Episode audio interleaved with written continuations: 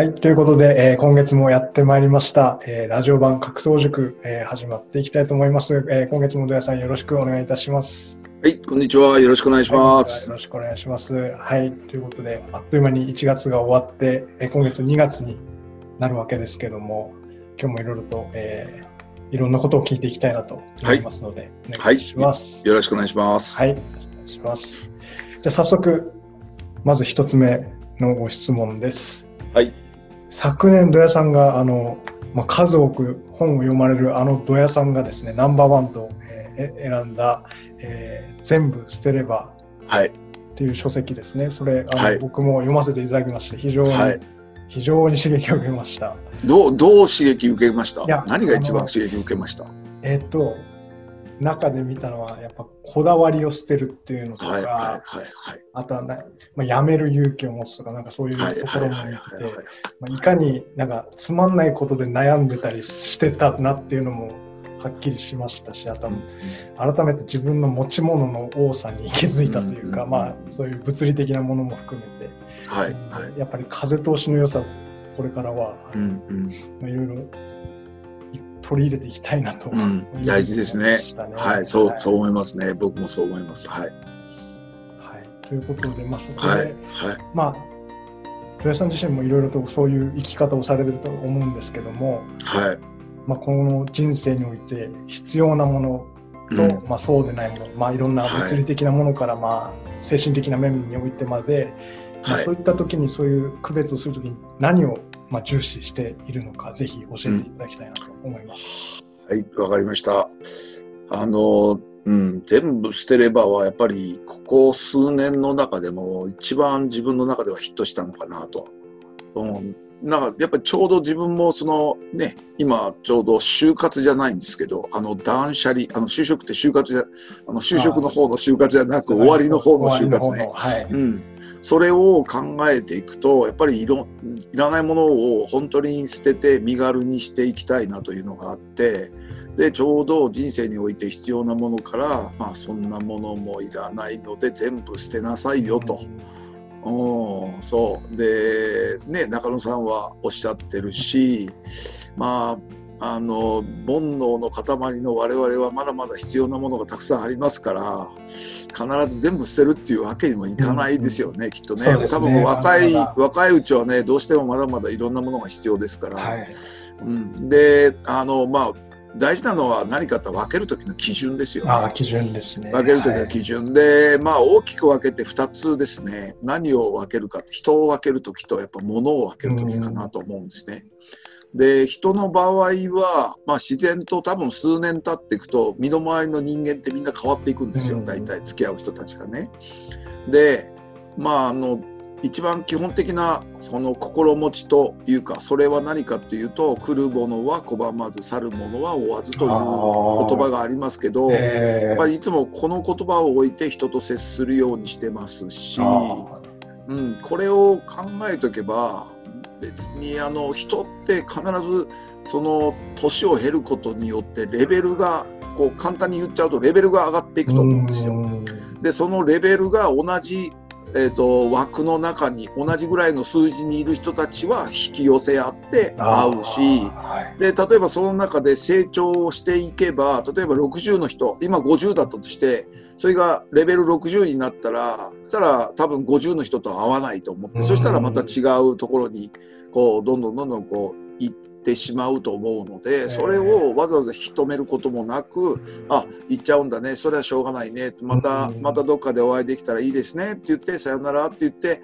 こう別れてあげるのがいいんじゃないのかなと思うんですよね。でまた自分もやはりいつもこう言ってるけど勉強して勉強っていうのは知らないことを知ることですよね、はい、知らないことをたくさん知ることによって自分のレベルを上げていくわけですよね。上げていけば例えば自分がまた今度55っていうレベルになったとしたら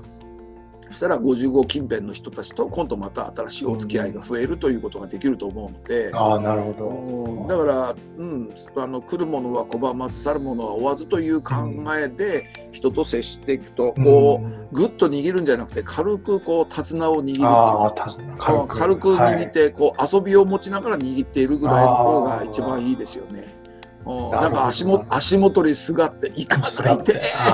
行かないでとかいうよりは。あそう。そう、やっぱりもっとこう軽くねまたまたどっかで会おうねさよならって言ってまた新しい出会いをまた楽しみにしていくっていうのもすごい大事なことなんじゃないかなと思いますよね。こあの人人のこの区別っていうかじゃないんですけど例えばこの時期今ふと思ったんですけど年賀状とかなんかどうされてるんですか？年賀状来て、はい、どういう処理してます？年賀状って。そうですね。一回はまあまとめて全部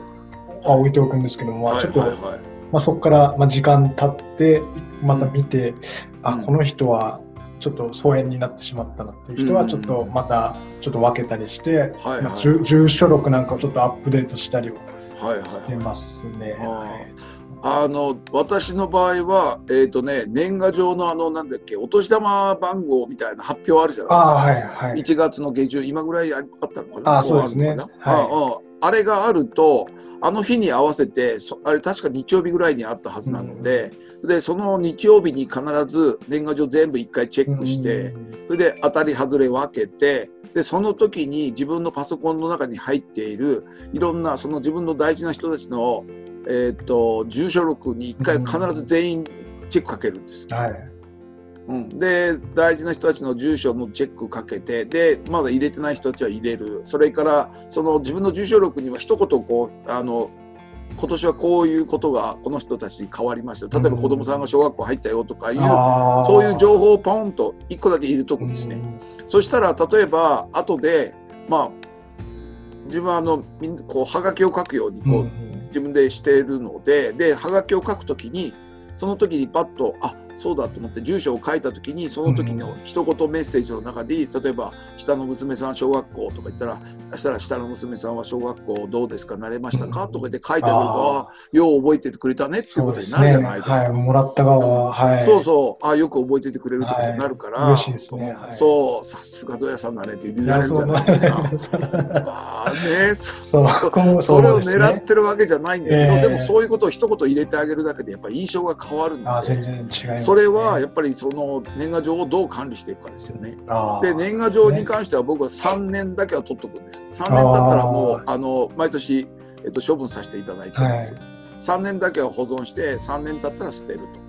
と。はい、で、えっと3年の間にやっぱりなんかこうあの見返したりとかいうのがたまにあるので、それは必ず取るようにしてますね。まあ、もちろん今もう毎年年々年賀状は減ってますけどね。一時多い時年賀状700枚とか800枚とか作った時がありましたけど、へえ、それはすごいですね。もうはいもうずっとあれですよね。あのなんですか輪ゴムの輪ゴムが家にたまる輪がたまるんですよ。こう 縛ってあるので、えー、中には何ですかあれ朝の紐かなんかでこう紐で縛ってる時もありましたね、そんなんで結構来てたんですけど今でもう200か250かちょっと数ははっきり数えてないですけど250から300近くはまだ来てるのかな。束でじゃあ届くんです、ね、束でもちろんもちろんもちろんいただいてるんですよ。えー、だからといって申し訳ないけど僕は出さないんですけどね。出さないんですけど後でこの初中見舞いじゃなくてあなんですか寒中見舞いか、うん、寒中見舞いとかあとなんか3月の自分の誕生日ぐらいの時にまとめて1回こう書く時間を作ってざーっと全員に1回その今年のそれこそ目標みたいなのを書いたりとか、えー、そういうのをかい、はがきに書いて出すってことはしてるんですけど、うん、あの年賀状の季節にこうお返しをするっていうのはあんまりしてないですね。はい、あの熟成には基本的にあんまり、まあ、出すようにしてるんですけど、はい、熟成以外には、はい、あの特に子どもたちに子どもたちには出すようにしてるんですけど、はい、あとはあんまり出さないですね。あそううん、そう。だからそのパソコンにファイルを開いて必ず修正かけたりひと一言を書き残してそれで、うん、一言を書き残しておくっていうのがやっぱ印象に残りますよね。だから、えっと、パソコンのその住所の住所のファイルも独自に作ってるんですけどあのエクセルかなんか使ってやると使いやすいですよね。あそうですね。はい。それであと年賀状とか手紙は3年経ったら処分するっていうふうにしてますしあとスマホの電話帳なんかはどうしてますか？あ電話帳だいぶほったらかしほったらかしですか？だいぶもうそのままですね。あ私の場合はその年賀状の管理の時に一回スマホのあの電話帳もあんまり日頃あんまり見ないんですけど1年に1回だけそこチェックしてで1年間連絡してなかったらもう消しちゃいます。ああ、もう連絡先も消します。はい消します消します消します。はい。だから中に入ってるのは少ないですよ。数百数百さそれでも300か400ぐらいしか入ってないですね。うんあのいろいろいただいてるのででで1年連絡しないと思ったらどんどんどんどん消していくので。で消したって今 SNS あるじゃないですか。ありますね。あの、はい。私どうしても連絡したいって人は何かしら辿って連絡必ず届くようになってますから、うん。うんだからそんなに気にする必要ないのかなと思うんまあ、ですよ。そうかもしれないですね。うん。そう。で、はい。だんだんやっぱ年いってくるとそんなにその顔見知りみたいな人たちってやっぱり薄くなってくるんですよね、人間関係がね。うん、だからそれであとやっぱ何年かすると人ってさっきも言ったように成長するのでレベルが違ってくるからそしたらだんだんだんだん疎遠になってくるし、うん、だからそれはそれでしょうがないですよね人間関係はね。うん、そう。だから人の管理っていうのはそういう形でしてます、ねそれであと、はい。物の管理ですよね。物の管理に関してははい、あとあれですね一番大事なのは断捨離断捨離って言いますけど、うん。断捨離の意味ってどういう意味だと思ってますか？断捨離の意味。はい、断捨離とは何でしょう、はい、?What is 断捨離わ断捨離？そうですね、はい。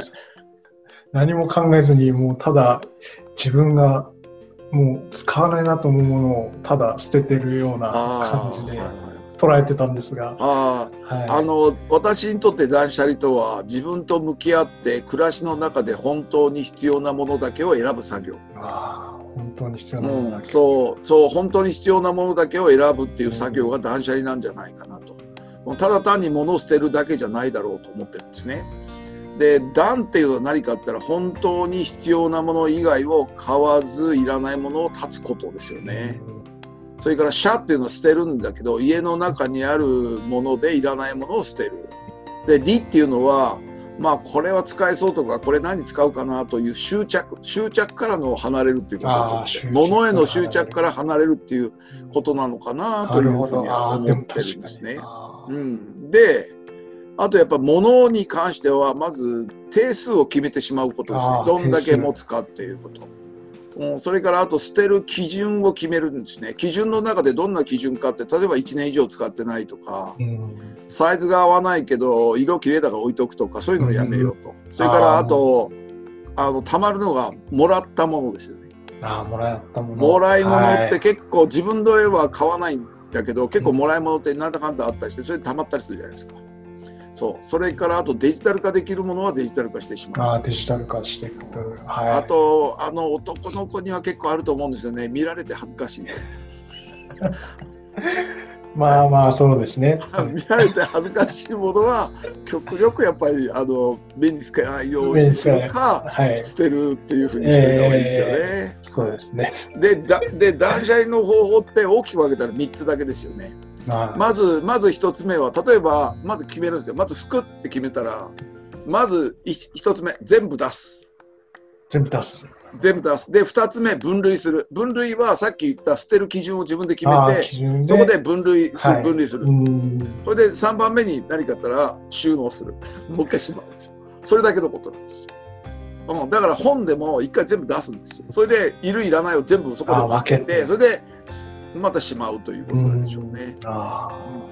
私の場合はこのこの今本にもまだ囲まれてるんですけど これをなんとか50冊にしたいなという夢のようなことは 俺はいいつでも言い続けようとは思ってるんですけどでもなかなかちょっと大変だけどでもでもね普通の普通の本はだいぶ減ったんですよ。はい、あの前、ま、今日あの暮れぐらいに話したかなと思うんですけどあの友達誰か欲しい人いますか？っていうことでしして欲しいって言ったところの人も何人かいたんだけどあとあのえっとね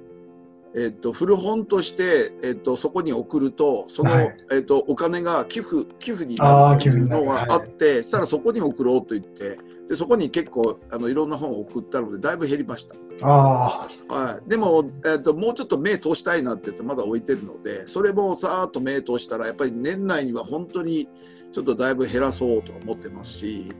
うん、やっぱりあの iPad ライフがだいぶあ iPad はい。iPad ライフがだいぶこうなんていうか気に入ってきたので極力デジタル化してですね、えーもちろんあの紙の本も買うんですよ。はい。あのえー、とデジタルで読まず最初 Kindle で読んであこれいいなと思ったら紙で買ってそれはもう誰かにこうプレゼントとかするんですけど、はい。はい、でもあの基本的に周りに置くのは参考書とか、まあ、仕事用に使うようなものだけにしとくってことですよね。でこの断捨離に関してはやっぱりこの断捨離もそうですけどやっぱりこの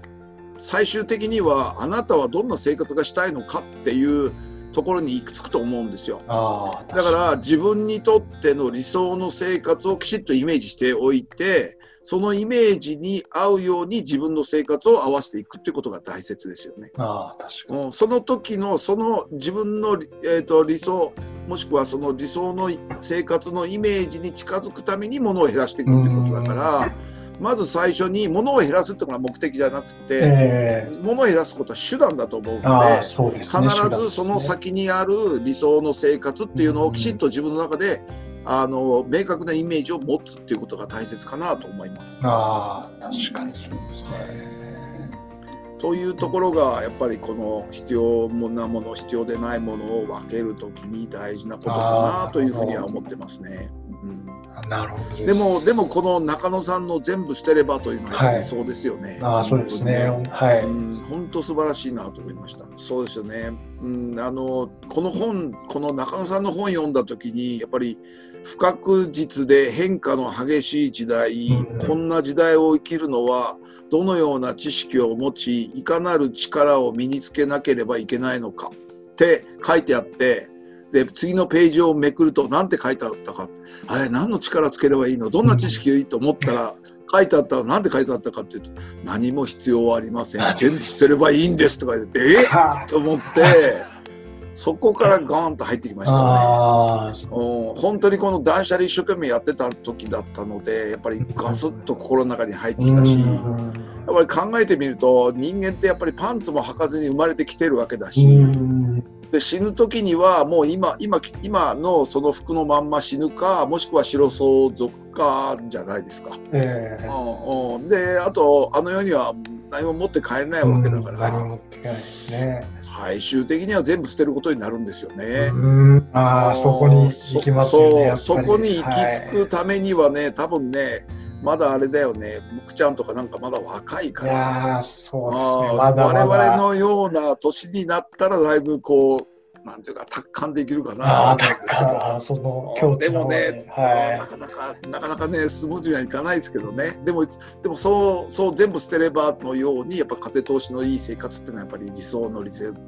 理想ですよね、うん、人生は旅だとするならば荷物はスーツケース一つでいい、うん。かっけーと思いますもんね。い。確かに。うん、そうこれをねなんとかやっぱりちょっとうん自分の中では追い追い求めたいなと思う、はい。理想のすところがそこですね。なるほど。ありがとうございます。いはい。ということで、もう早速、もうまず理想を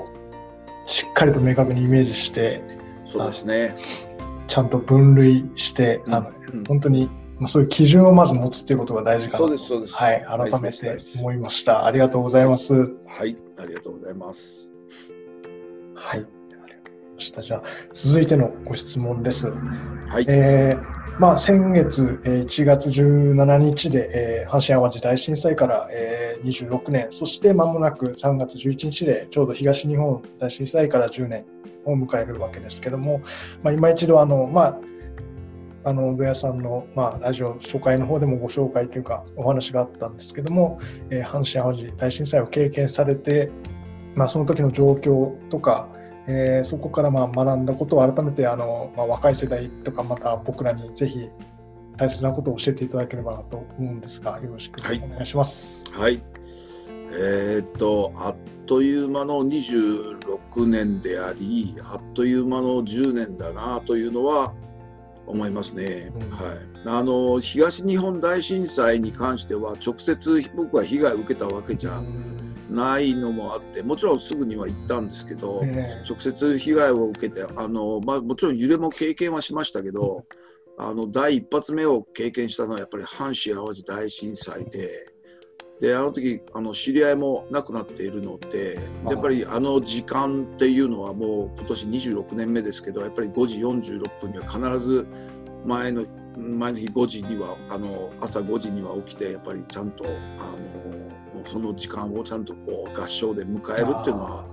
ずっとやってるんですけどやっぱり毎年毎年うんなんか、うん、やっぱりあっという間だなっていうのはやっぱり感じますしそれこそ子どもたちなんかはまだねもう十何歳なので、うん、震災後10年経ってから生まれたような子どもたちだから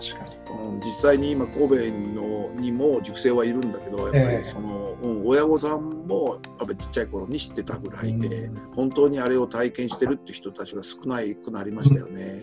うん。でまあ震災の直接の経験はねあの過去の配信ぜひぜひまたたっぷり語ってますので、ね、はい、はい、そこで聞いていただくとして、はい、まあ2つの震災を経験して思うのはあのあのねみんな自分は大丈夫と思いすぎ。あうん、これあのね、一つ言葉を覚えておいてください。まあ、聞いたことある人もたくさんいらっしゃるかと思いますけど、正常性バイアスって言うんですよ。ああ、正常性バイアス。正常性バイアス。はい、あまあ、簡単に言っちゃえば、俺は大丈夫だよっていうやつなんですけど、えー、あの自分にとって都合の悪い情報を無視したり、過小評価してしまう人の特性のことを正常性バイアスって言うんです。はい、これがね、働きすぎだと思うんです。ああのね、まあ今日はねこれから起こると言われている地震とかなんかの話しますね、うん。はい、そっちの方が多分役立つと思うんですよ自分の過去の経験よりは。はい、はい、あの南海トラフ地震とか東南海地震とかいろいろ呼び名はあるんですが静岡県の沖から四国沖にかけての海底に南海トラフというプレートが沈み込んでる場所があるんですよ。はいそこで巨大地震が起こるんじゃないかって言われてるんです。巨大地震って大体どれぐらいか、マグニチュード8から9ぐらいですよね。うん、それぐらいのやつが、まあ、その南海トラフ地震というか東海東南海地震それが今後30年以内に70から80%なんですよ。で被害が、まあそね、地震が起きた時の被害が大体今170兆円って言われてるんです170兆円。はい。日本の国家予算って300兆円なんです。ああ。170兆円って言われてるんですよ。それでその後20年にわたって復興復興ってなると約1300兆円って言われてるんですよ。それぐらいのお金がかかるって言われてるんです。それが南海トラフ地震ですわ。まあ東海東南海地震ね。で、あと首都直下地震っていうやつ、はい、関東大震災の再来と言われてるやつでしょうね。それが今後30年以内に70%って言われてる。70%。うん、70%。被害総額が多分95兆円になるって言われてる。95兆円。国家予算の3分の1って言われてるんですよ。はい。あの、でね、東からしたら東日本大震災ってマグニチュードマグニチュード9でで1000年に一度の地震なんですよね。で被害総額って大体どれぐらいかっていうと16兆から25兆円ぐらいなんですわかりますか？このこの凄さが。なそんなにはい、倍？一一桁違うんですよ。違いますね。うん、一桁違う額の被害が今度もしその東海その東南海地震もしくは南海トラフ地震が起きたらあの多分西日本大震災って言われるんですそれぐらいあの太平洋側全部やられます。うん、それぐらい大きな地震がもうあの最大一番大きな地震はそれぐらいになるだろうってやっぱ予測されてるんですよ。まあもちろん来ないかもしれないですよ。だってね、70から80%だから、いやいや、2、30%来ないんだろうって言われたら、確かにそうなんだけど、うん、でも地震とか、えーと、と例えばこれあの今言った中には富士山の噴火入ってないんですよ。あがまた別で。はい噴火別ですね。噴火別でそこにプラス噴火なんですよね。あうん、であのマグニチュード9ってさっきも言ったように1000年に一度の地震なんですよ。うん、で1000年に一度の地震が来た時に地震学者たちなんて言ったかったらこれからは大地変動の時代だって入りましたよって言うんですよ。うん、どういうことかっていうとやっぱりあの地震が頻繁に動き出すと。だってねいやだって10年経ってまだこれしか来てないじゃないかって言うんですけど地球って46億年の年経ってるんですよ。その中の10年なんですよ。まばたきもしてないぐらいですよね。一呼吸もしてないぐらいのまだ短い時間なんですよ。だから時間軸は違うんですね。地球の時間軸と我々の時間軸って違うから、うん、だから感じ方が違うと思うんですよ。で富士山も、えーと、富士山を研究されてる方に言わせると富士山は100%噴火すると言われてるんですよ。100%ですよ。確実にじゃあ。はい。えっ、ー、と富士山って有史以来記録に残ってる噴火だけで17回噴火してるんですよ。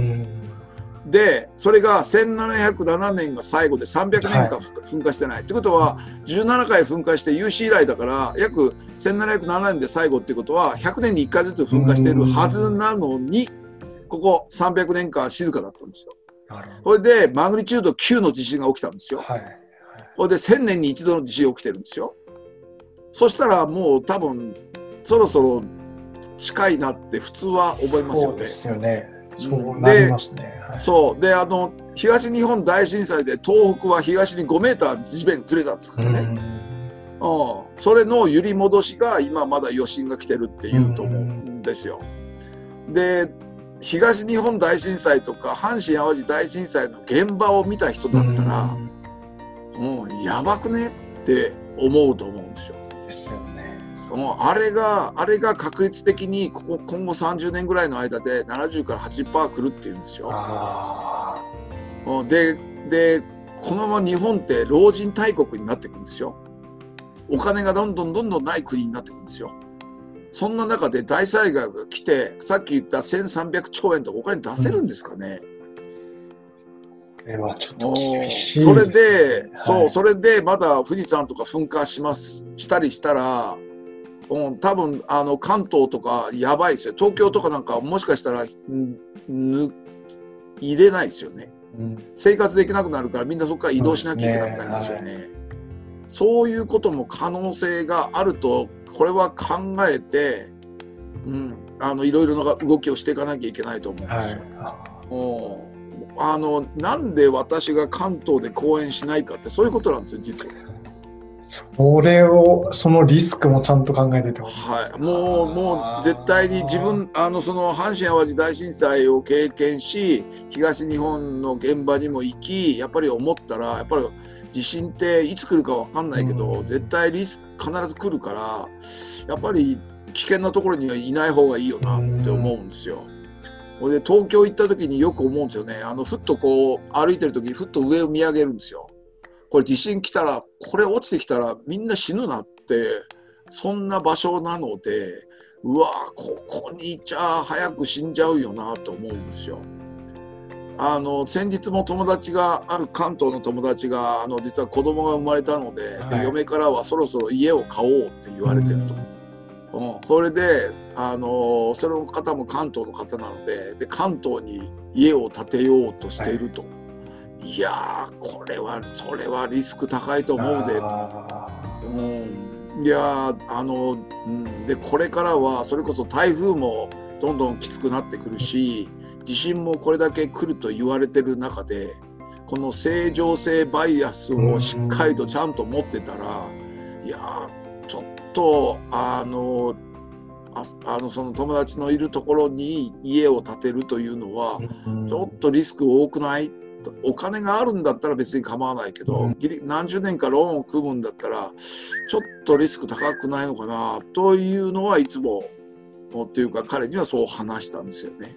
もういやでも嫁はそういうの気にしないからって言っちゃうんですけどいやまあまあまあ まあまあそれ個人の生き方だからもちろんねそれ以上はああだこうだは言えないけどただこの数字を見たらやっぱりちょっと考えた方がいいと思うんですよ。だからこの前も、えっとまあ、もう成人してちょっと大きくなった塾生からいや家を家を買おうかっていう話があったんだけどあの彼に僕がアドバイスしたのはあの家は当分持たない方がいいよと、これからやっぱり自然災害が増えてくるからあのそのその場所がずっといて行っちゃうとそこでもし被害があった時にまたそれ修正したりとかそこで壊れたところローンを組んでうんぬんかんぬんしなきゃいけないでしょと。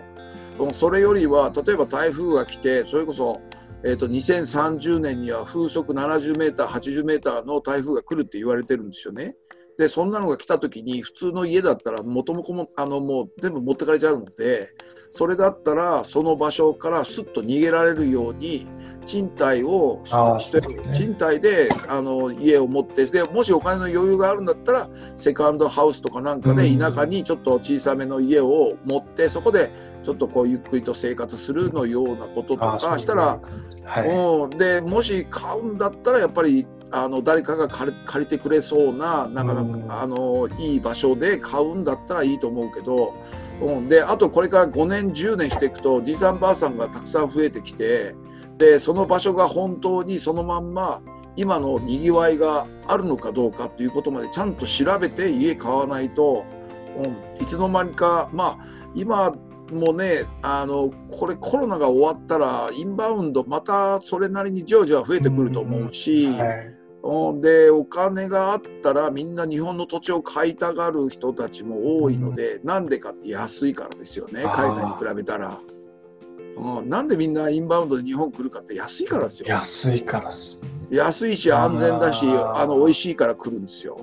だからお金持ちがみんなやってきてお金ばらまいてくれるんですよ。うん、そだから日本って本当にこのここ30年ぐらいの間にどれだけ沈んできたかっていうことですよね。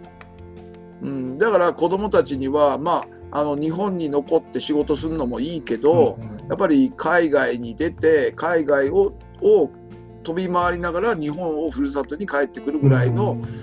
あの力をつけられるようなあの勉強をした方がいいんじゃないかっていう話はしてるんですねいつもね。うん、この先やはり日本ってすごく災害も多いしやっぱりお年寄りが増えてくるから税収も少なくなってってやっぱりちょっとこう考えたらあんまりいい話がないですよね。うん、確かにそうですね、うん、でもまあもちろんあの急にはならないだろうけどやっぱりこれが50年60年後ってなるとやっぱりだいぶ違いが出てくるんじゃないのかなと思うのでまあその中であのみんな、まあ、国を頼りにすることなくちゃんと生きていけるだけの力をつけようつけた方がいいよっていう話はしてるんですよ、だからどこのどこに地球上だったらどこでも暮らせるような力をつけとけば、まあ日本にこだわることもないだろうしというのは言ってるはいるんですけどね、うん、だからあのやっぱりこれだけリスクが高いので、はい、あの東日本大震災の10倍の被害がって言われてるので。うんちょっとやっぱり皆さんこの正常性バイアスを自分の中に入ってるバイアスをブルブル震わせて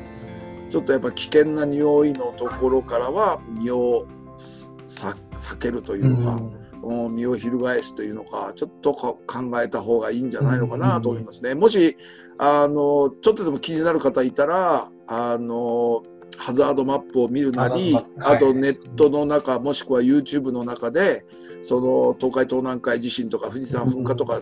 出てく、あの調べればまあ煽ってるような動画とかいっぱいありますけど。そうですね。まあまあそこはね、はい、そこはもうちゃんとあの前うつばで見ながら、でもでもあこういうことも考えられるんだなという知識は絶対に入れといた方がそうですね。いいんじゃないのって思うんですよねこれね、うん、それをねやっぱりこの26年もしくはこの10年目ですよね。それを、はい、あの感じますねやっぱりね。で確実に地震大きな地震はまた最近大きな地震あんまりないじゃないですか。ないですね。はい。ちょっとちょっと気持ち悪いなというのはあるんですよね。だから本当いつ起きてもおかしくないと思って、やっぱ気をつけなきゃいけませんよというのは私からはやっぱりちょっと改めて言いたいなと思いますね。はい。ありがとうございます。はい。はい、改めて、はい、その正常性バイアスこれにちゃんと自分自身あの気をつけて、はい、あの都合のいい解釈をしないで、はい、ちゃんと考えていきたいですね。はい、ありがとうございました。はい、じゃあ続いて3つ目の質問です。えーまあ、2021年の土屋さん、まあ、毎年標語を作られていると思うんですけども、はい、今年はえー、画商弱水というふうに設定されたとのことで、はい、ぜひそれについて詳しくなぜそういうふうに設定されたのかを教えていただければなと思います。喜んで、はい、はい、えっと毎年あの次の年のあの標語というのを決めるんですね。1年 ,1 年の標語ってね。あの、まあ、60代の標語っていうのはもう決めてて、はい。えーと、破天荒に来て列に制御不能というのがこれは60代の、はい、10年間の標語テーマなんですね。で毎年毎年その,、えーと、その年その年の標語を決めててで昨年の末に来年の標語を考える時に今の世の中をじっとこう観察してこれから大切なことは何かなって考えた時に新しい知識を貪欲に取り入れて自分自身が変幻自在に変化するまあ変幻自在こういろんな姿にこう変化することが大切だろうなと思ったんですよ。で新しい知識を貪欲に取り入れること過去に固執しないこと人生は万物流転でありあ諸行無常だなと思った時になんだこれは伊勢神宮の床若でいいんじゃねえかと思ったわけ。あ床床若って何かっていうと、まあ、20年に一度式年遷宮っていうのがあるんですけど、これは何かっていうと、えー、かの天武天皇が天武天皇が定めてその奥さんの持統天皇に始まった国家的儀式であって、原則的には20年に一度新しいその、えっと、神殿ですかね神様いるとこですね。それとかあと他のもの全てあの装束とかを全部新しくしてそのご神体を古い方から新しい方に入れるというの儀式なんですね。でこれは応仁の乱の時の約130年間を除いて、うん、えー、現在、えーと、一番新しいのが2013年ですかね。そこまでの間約1300年の長きにわたり原則20年ごとに執り行われている儀式なんですよ。でこれをやったがために、えーと伊勢神宮は世界遺産に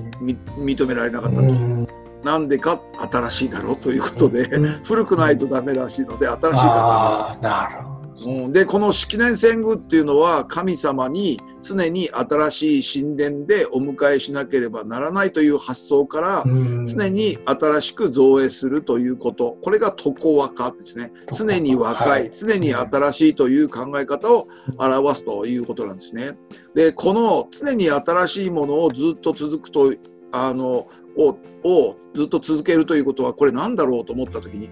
ああこれは SDG だなと思ったわけ。ああこれはあれじゃないかと、はい、持続可能なことなんだろうと。これ横文字で言うとサステナビリティだよと。サステナビリティ、はい。うわー、伊勢神宮はサステナビリティをしてたのかよ と思ったわけ。なるほど。ああ。この、そう、この壊れやすいものは壊して、また新しくすれば永遠に持続するよというのが、この発想だと思ったんですよ。ああしたらこれをいただこうとこの床若を実践するには変化に耐えられる体質にしなければいけない、うん、で変化に耐えているもので本質が変わらないものは何だろうと思った時に水だと思ったんですよ。ああ水ですああ水だと。それで水を調べていくと水五君といって、えーと、秀吉の部下であった人かな？黒田官兵衛という人がいてこの人が作った考え方ですよね。でどんな語訓かというとこれ現代語に直したので聞いてみてください。まず1自ら世のため人のために率先して行動する。2つ目、えー、困難にあった場合には逃げずに命がけで対応する。3つ目常に自分の進む正しい道を見極める。4つ目他人を褒め良い方向へ導き他人の長所も短所も全て包み込む。それから5つ目何事にも素直に臨機応変に対応するが常に自分なりの考えを持ち自分らしくいるというのが水の水五訓だと思ったんですよ。あこれはいただかなきゃいけないなと。はい、それでまあ床若という字のその若いっていう字はあの般若心経のにゃっていう字に使われてるんですよね。で、あの調べると、ボンゴ、ボンゴっていうのはサンスクリット語ですよね。サンスクリット語で、あの若いっていうあそこのにゃっていうのは何を表してるか知恵を表すんですそれと、うん、知恵を若いっていう知恵を表すのとして若いっていうのは何々のごとしでごとしとも読むんですよ、うん、あれを。ということは若い水と書いて水のごとしとも読めるなと、はい、確かに。あこれはぴったり決まったなと。あなるほど。はい、それで、まあ、そこに水のごとくということも入れて、はい、若水と書いて弱水と。で常若の知識と経験と人脈を武器に水のごとく変幻自在に風を感じて乱世を闊歩するというのが今年のテーマということに今年の標語ということになりました。なるほど。はい。はあ、ありがとうございます。深いですね。深いですね。自分で自分で言ってこんなすごかったんだなというのは ちょっと今自分で思いました。はい。ありがとうございます。いや、本当、土屋さんらしいと言いますか、そういう標語だなと思います。あありがとうございます。はい。ありがとうございます。ちなみに、あの、僕自身は、あの、精霊活金という標語にしまして、どういう、どういう意味なんですか？これはもう、もう仕事もそうですし、プライベートも、はい、全力で、はい、真面目に、もう真剣に楽しむというか、そういった意味合いで、はい、まあ、そういう一年にしたいなと思ってつけましたんで。はい。これこれつけたやつは毎日なんかこう、えーと、自分自身に言い聞かすために何かしてるんですか？一応あの目に触れるようにはして、はい、あのまあ、書いて書いたものを一応部屋に置いておくっていうふうにしてあります、うん。うん、必ず毎日朝読んだ方がいいですよ。あ読み上げて、うん。はい、規制あの規制って祈る誓うって書くんですよ。規制の時間を作ってまあ、何かに手を合わせて、まあ、生きてることに感謝とか太陽に感謝とか。私の場合は起きたら太陽に手を合わせるんですね。それは何かって俺太陽の向こうに我が師中山康夫先生がいらっしゃるといつも思ってるので中山先生にいつも今日も一日よろしくお願いしますということで手を合わせてこう一礼をするんですね。はい、それをするしてして必ずその自分の標語みたいなのが必ずブツブツブツブツと言うわけですわ。はい、それを言ってあと、あと、もっと覚えるのは、覚え、覚えるっていうか、自分の体で言うと、やっぱ書くことですよね。ああ、そうです、ね、あの、モーニングノートっていうのを作るといいですよね。毎日、モーニングノート、朝必ずちょっと早起きして、10分とか15分だけ、今日やることを A4 のノートを見開きぐらいにザーッと書いていくんですよ。それから、その時に自分の目標とかなんかも手で書くんですよね。はい、手で書くと、やっぱりネットでこう、画面で見たのとは、やっぱちょっと違いますよね。うんうん、違いますね。違いますよね。はい、そう。あの iPad ラバーなんですけどノート好きですよね、はい、ノートやっぱりノートで書くのと iPad に書くんではちょっとやっぱ違うんですよね。ねなんかね、うん、あの紙の感触って昭和なんだろうなと思うんですけど。紙の感触っていうのがやっぱりなんか温かみがありますよ、だからね Kindle もいいんだけど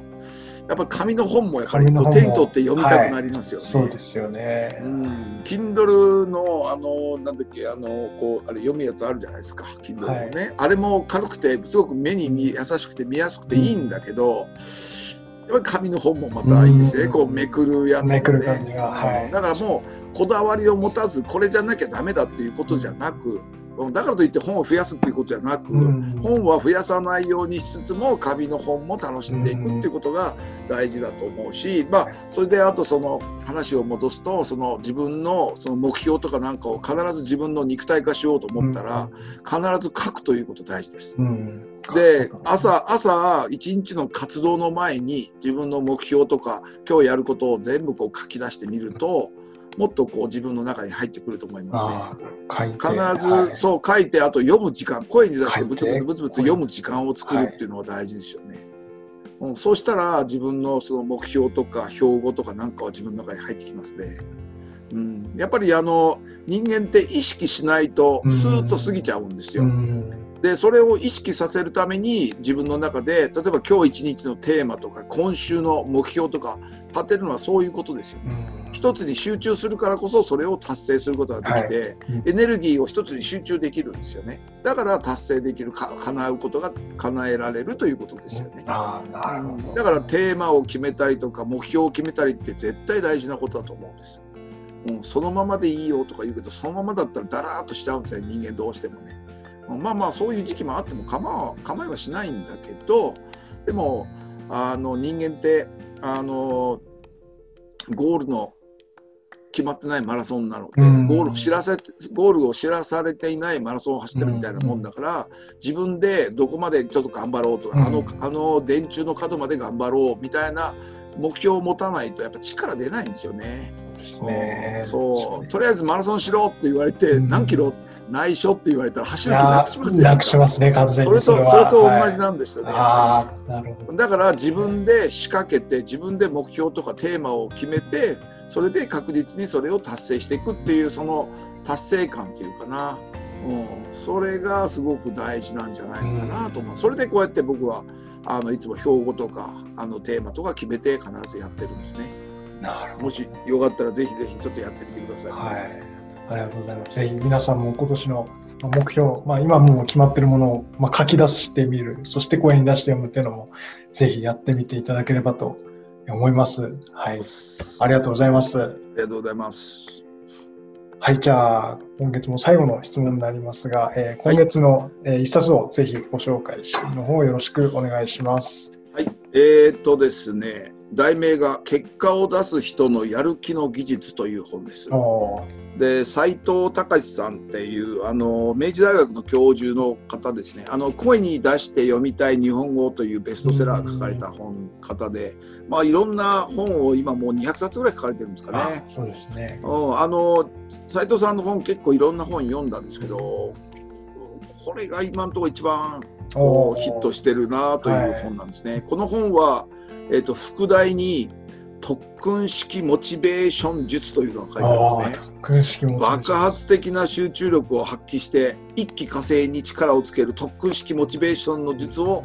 解説してくれてるんですね。はい、特訓を技化すれば百戦危うからずとも書かれているようにやる気が出ない状態の時にガツガツどんな風にしてガツガツ仕事とか勉強をやっていくのかというのをこういろいろ解説してくれてますね、えーはい、まあ心の加圧トレーニングっていうんですかね、まあ、心のライズアップとも言うかな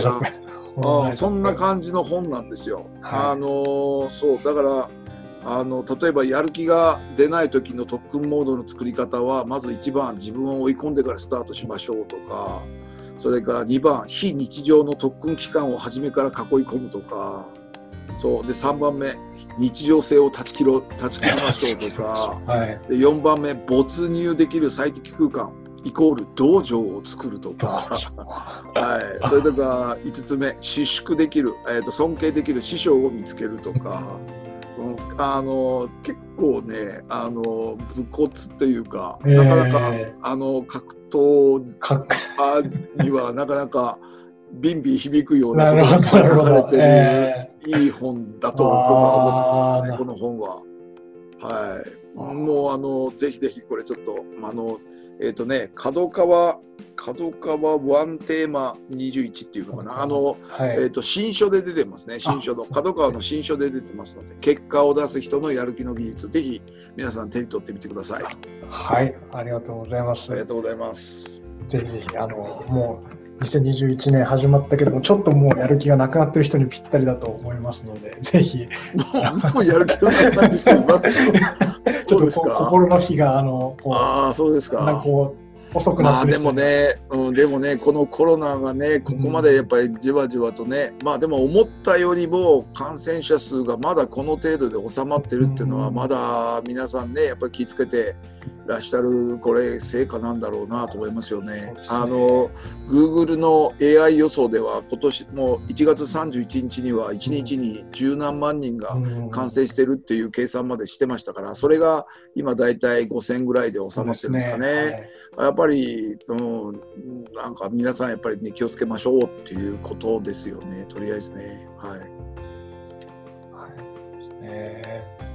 はい、ということで、ぜひあのコロナにも、えー、十分注意していただいて、また2月も熱く、えー、爆走していただければと思いますので、はい、今月もお疲れ様、はい、ありがとうございました。はい、ありがとうございました、ありがとうございました。ありがとうございます。